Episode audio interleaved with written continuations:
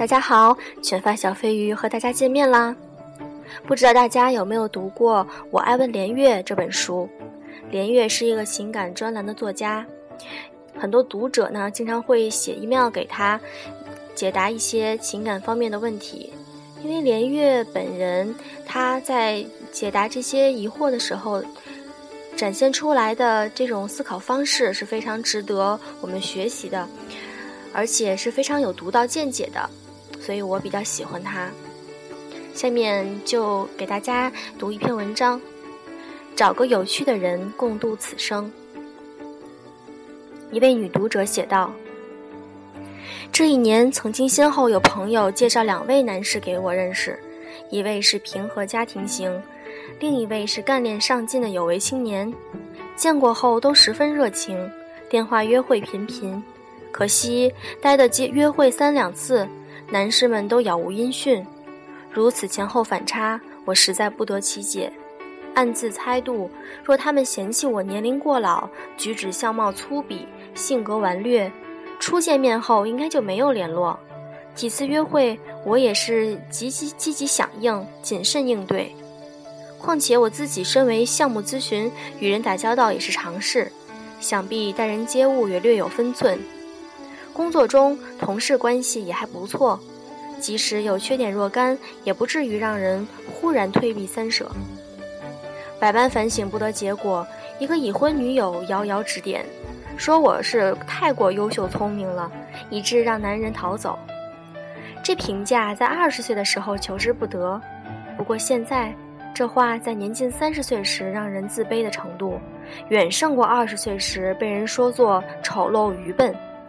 事实上，若我果真是家财万贯、指点风云的女强人也罢了。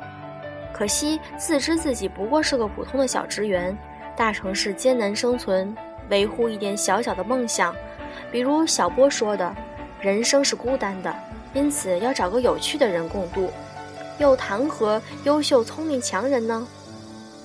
写到这里，忽然想起有有位青年曾经跟我说，他如何在家节假日加班，遥望窗外灯火，分外寂寞。我那时想，必是鬼使神差，脱口而出：“我倒是曾经一个人游历西部，分外享受。”当看见有位青年略略睁大眼睛的时候，后悔也来不及了。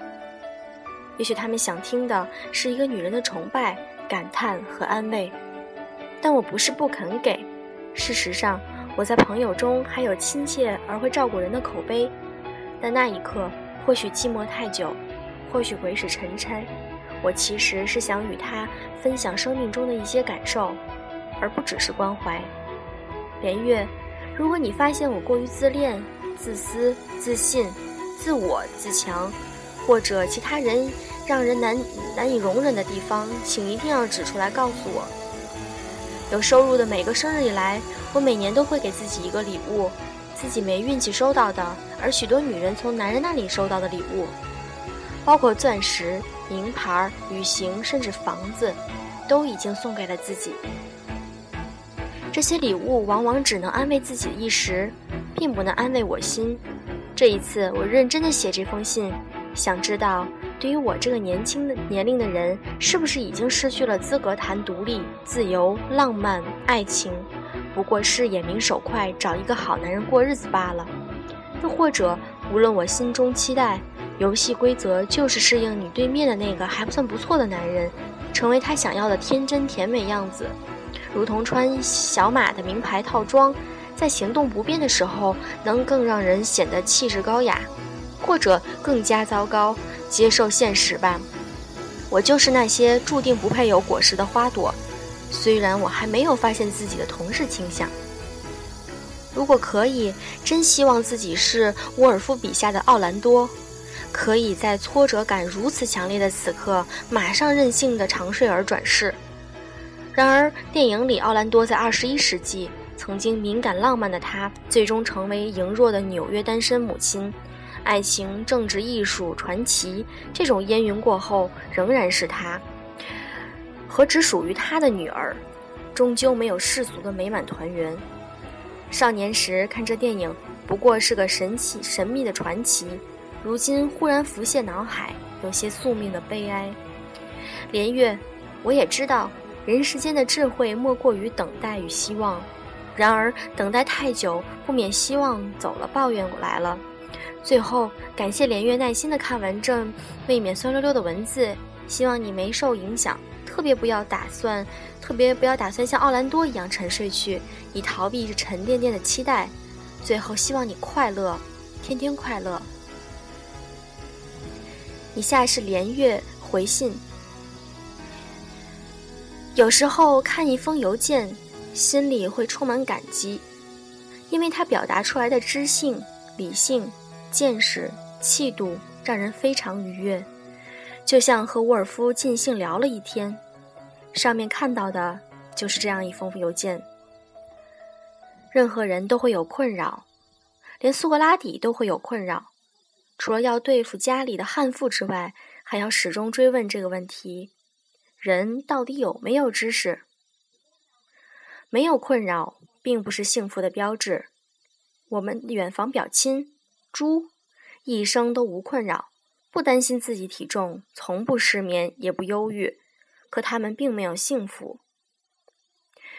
一个女人聪明了，就会发现身边聪明的男人少了；反之亦然。聪明的交流也像搏击一样，总是实力相当才有意思。越聪明，对手就越少。寂寞感也就越强。让我选，我宁愿要有这个这种聪明的寂寞，而不要愚蠢的热闹。人生是孤单的，因此要找个有趣的人共度。这句话的前提也是要求人要追求聪明，只有聪明人才能发现另一个有趣的人吧。人生是孤单的，还因为人的聪明与有趣。总会受到愚蠢与无趣的压迫，将就并不能解决人生的孤单，也不能让人笨起来。所以我建议聪明与有趣的人继续聪明，继续有趣。祝开心，连月。